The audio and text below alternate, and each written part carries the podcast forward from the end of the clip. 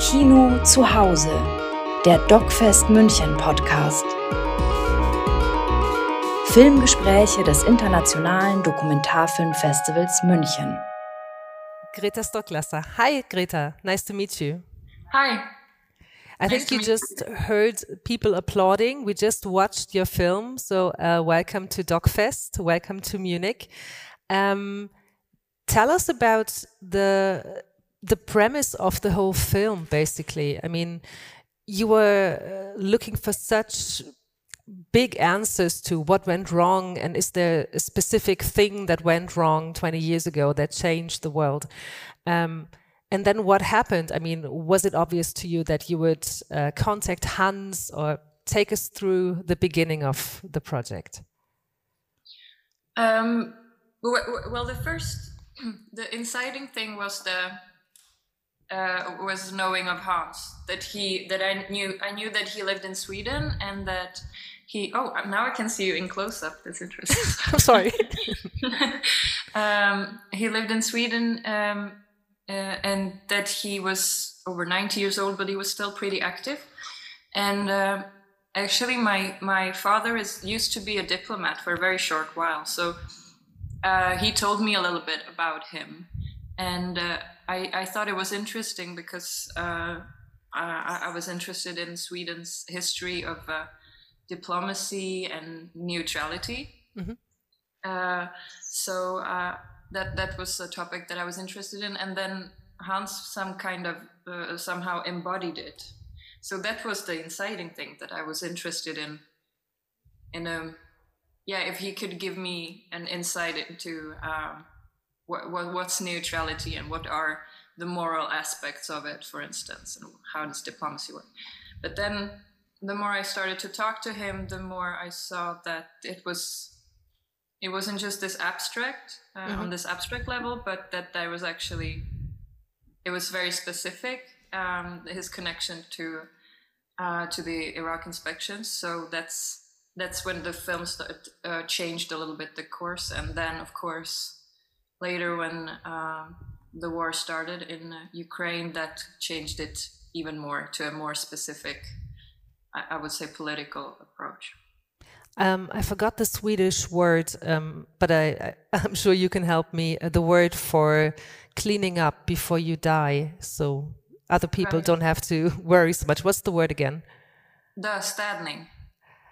This word and um, did you feel like uh, he was actually seeing your project as this um, he can clean up before i mean he's i think he's turning 95 soon um, do you think that he he he saw that project as cleaning up his reputation his his role in history with this film um, I, you would need to ask him mm -hmm. I, mm-hmm. I don't I think on some level he did, although he wouldn't admit it, mm-hmm. because um, he's very, as, as you saw in the film, he's pretty, uh, uh, what do you say, stable in his uh, answers and in his views, and, and he has been, so he has been formulating his views and answers to all these things for decades.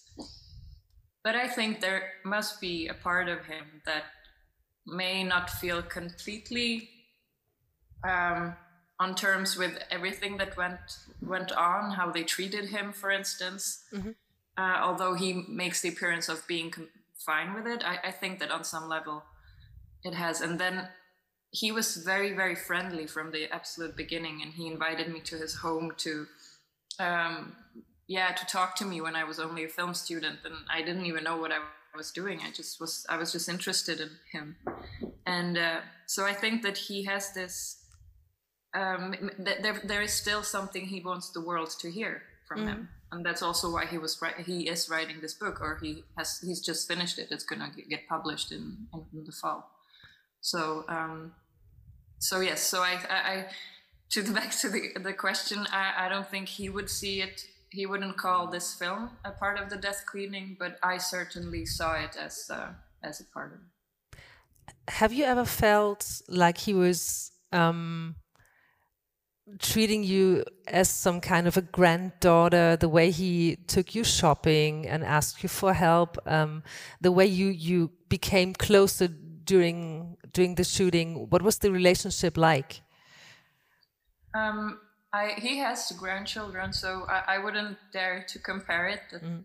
Uh, he would he didn't take me like his granddaughter, but I think he we became friends. Mm-hmm. I think I can call us friends, and uh, I think that he was um, more patient with me than with the journalists that have made interviews with him, mm-hmm. for instance. And he uh, and he was um, yeah he was adjusting this the the way he was talking about these things to me, which was what I wanted him to do. Also, it wasn't just like I was stupid, but I, I felt it was the most interesting when he mm-hmm. actually was say explaining it as to an ordinary person, not necessarily someone like Errol Morris or um, someone mm-hmm. who is very uh, has a very like back political background. You can't see the room now, Greta, but there are a lot of people who just watched your film. So uh, if you want to ask a question, then please don't be shy. Greta is here with us. Yeah, we have a first question. Mm-hmm. Hi, Greta. Uh, one question is um, How did you feel when he accused you for stealing his time? Because I guess there was a clash, kind of. We, and how did you solve this situation? How did you come back to him again, or did he did he really kick you out and say bye? And it wasn't so clear, and I would be interested how how that worked out.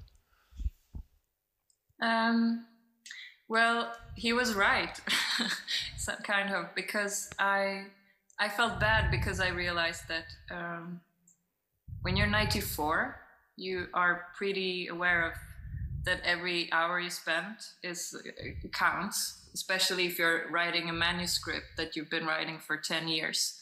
So we had these special. Um, we were we had decided to film for a certain amount of time uh, all every day for three or four hours, um, and then uh, I don't remember actually when this actually happened, but I know that we were sometimes pushing it a little more, and that's when he. Um, when he that, that's when uh, he he got especially in these circumstances when we were dis- disagreeing with each other he suddenly saw it as that i was stealing the time and that yeah but i i didn't i i would say that it it ran off both of him and me pretty quickly. I think it didn't uh, i think we may have pushed it a little more in the editing room to, to, be honest because um, one thing that's good is that he's very frank. He he doesn't hold grudges. So he he told it like it was. He felt like he felt at that moment like no, now you now it's now stop. And uh, so so we did, and then he was fine again. It mm-hmm. wasn't mm-hmm. like he he would stop wanting to talk to us. Mm-hmm. We actually had a very interesting situation now because he uh, wanted us to make some changes. And so we experienced negotiating with Hans Blix, and that's pretty cool. that's uh, he's very diplomatic, but he's tough. So that's that's like you can't go to so, did you change anything? Uh, we didn't throw anything out. It was just the order of things because, as you can imagine, he's very factual. And uh, in, a, in a film, you can't just say everything chronologically because it gets a little boring. So there, there were these these things that we were trying to explain that you have these different timelines and stuff. But we we met we met, we did a compromise that I think works fine. Mm-hmm but I won't tell you what it is. we have another question for you, Greta. Thank you first very much for this very interesting and wonderful documentary. I really enjoyed watching it very much. I had the impression that uh, by doing this movie or documentary, you wanted to address the question of war and peace in general.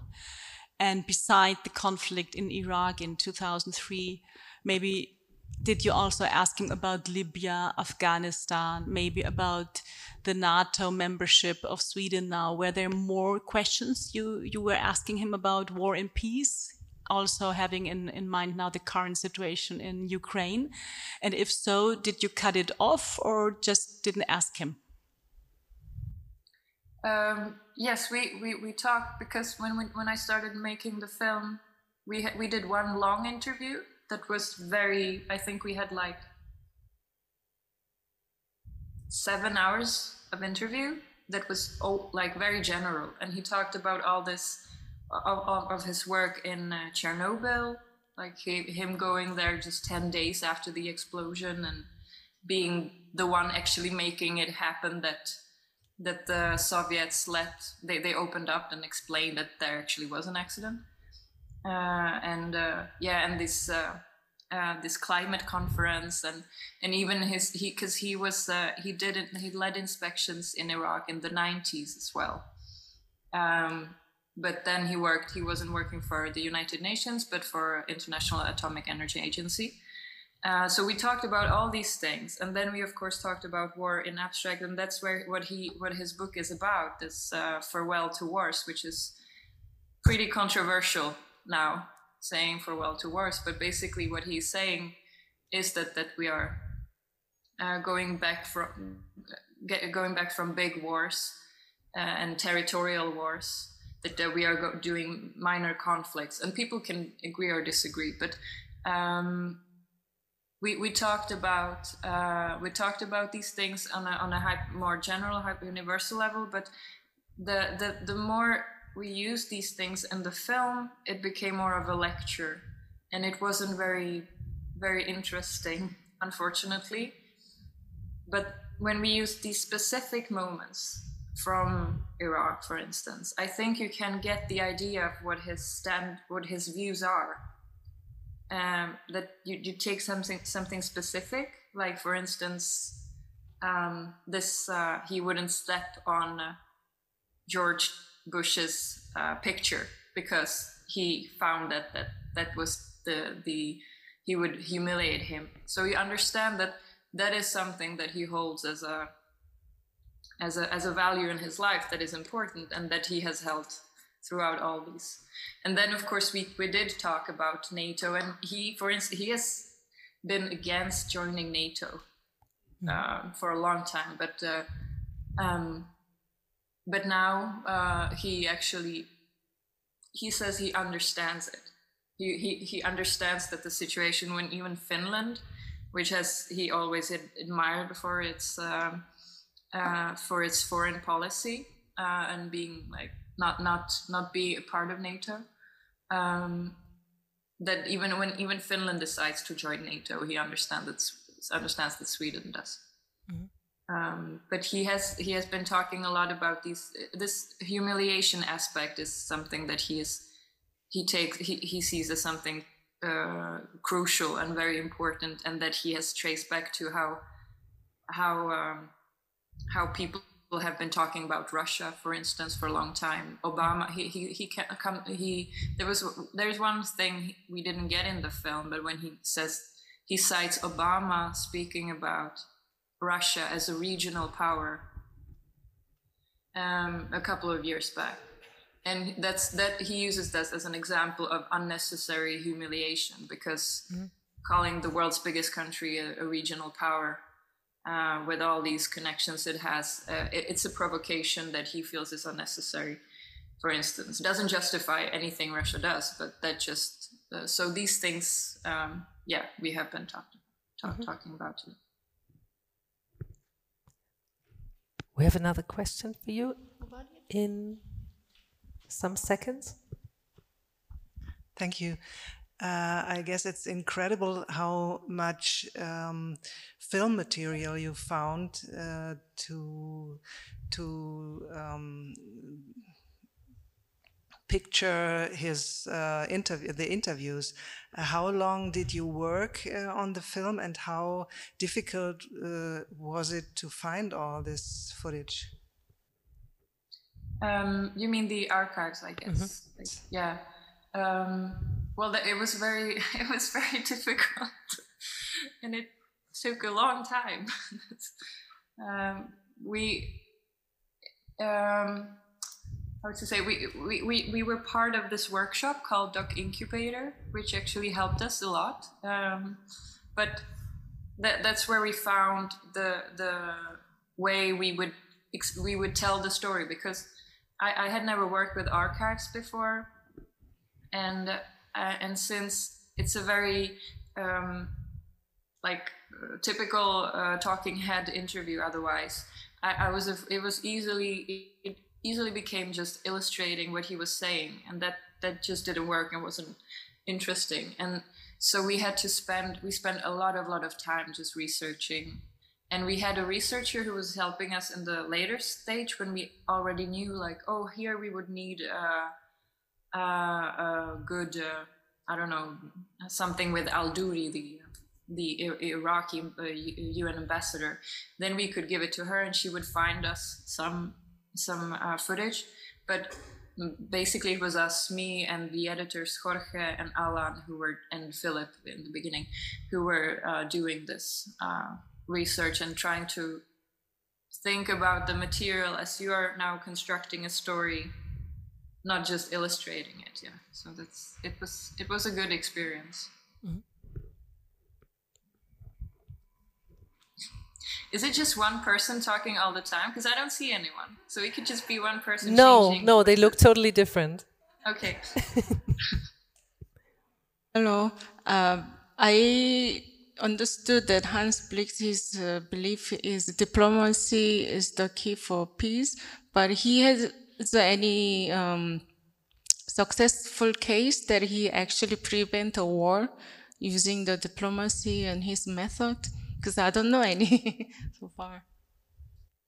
Uh, of his, um, I don't, I I wouldn't dare to. That that's difficult to say. Like, did he stop that? Um, but I don't know if you can say stop war.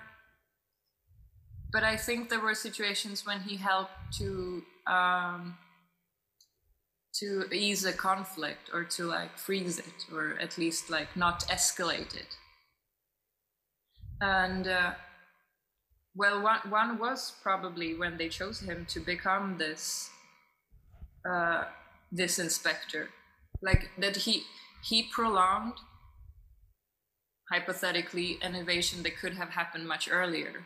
Because he actually meant he actually made the iraqis to be open for inspections if he wouldn't be the way he is acceptable to everyone which was a lot of pe- something a lot of people uh, used against him uh, then he wouldn't get accepted to even have these inspections. And then they wouldn't have this at least one year or a couple of years when they were ne- negotiating how the inspections would work and how so that's but that's speculation. I, I i wouldn't dare to like say what he prevented but um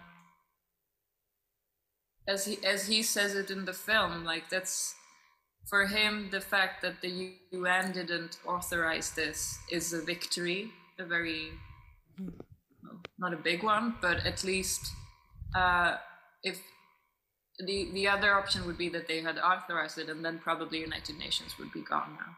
Then then probably it wouldn't be a point of having it. Mm-hmm. so he could yeah. So and that in United Nations may have um, stopped wars and stuff like that. But that's, that's, that's speculation. I, I, I wouldn't go into that too much. Um, there are, I think, two more questions, and the sound is fine. I just check with the colleagues because we have that weird signal, at least up here. Okay. Okay. Yeah, first of all, thank you so much for the movie. I really enjoyed watching that, and uh, I do believe that we need more this type of movies and uh, um, um, opportunities to learn the truth a bit, to understand more fair situation, not to have biased information. And my question is, uh, do you plan any other similar projects? Um, not for now. I I have a two month old baby now, so that's that's my next project. But uh, maybe in the in the future we'll see.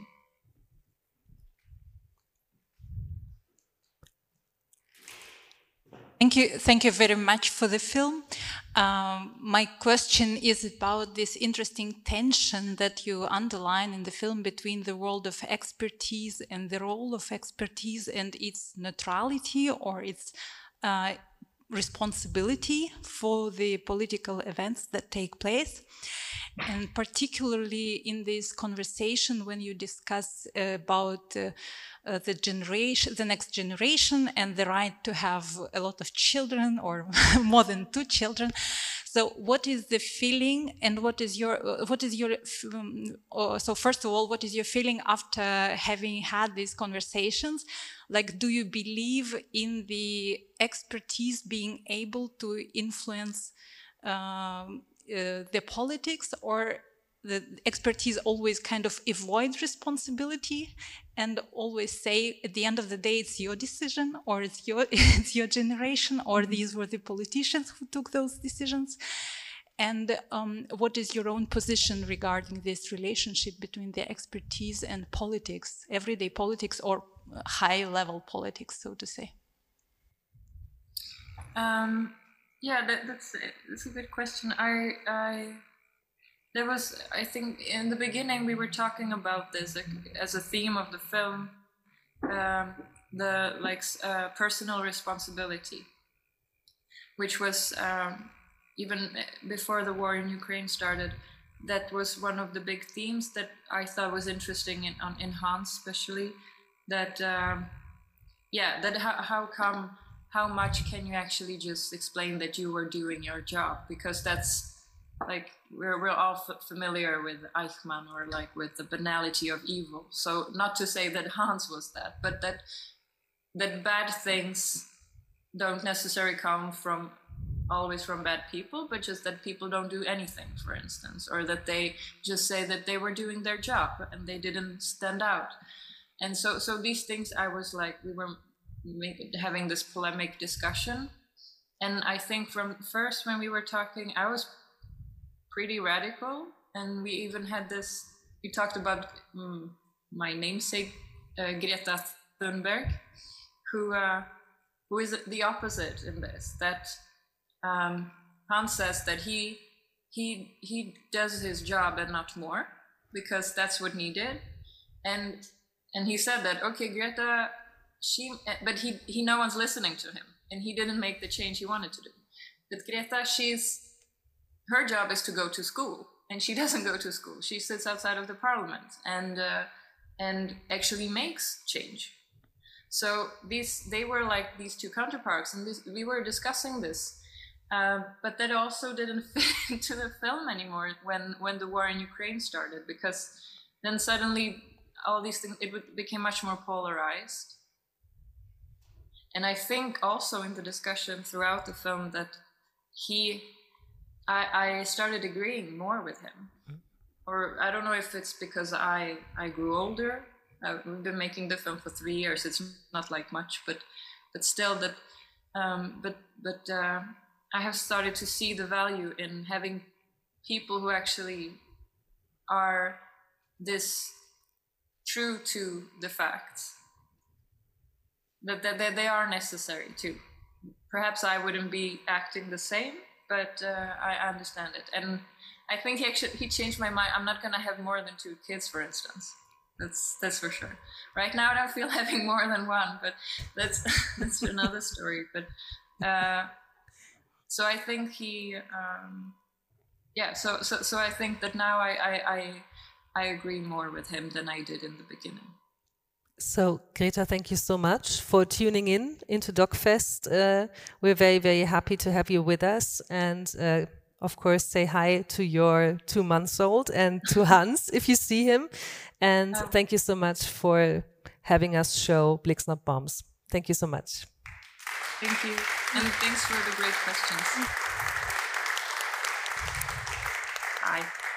Und Sie möchte ich noch daran erinnern, dass Sie bitte für den Kino Kino Publikumspreis abstimmen, gestiftet vom BR und von Dreisat. Blix Not Bombs ist genau für diesen Preis nominiert. So, thank you so much and uh, hopefully see you soon, Greta. Bye.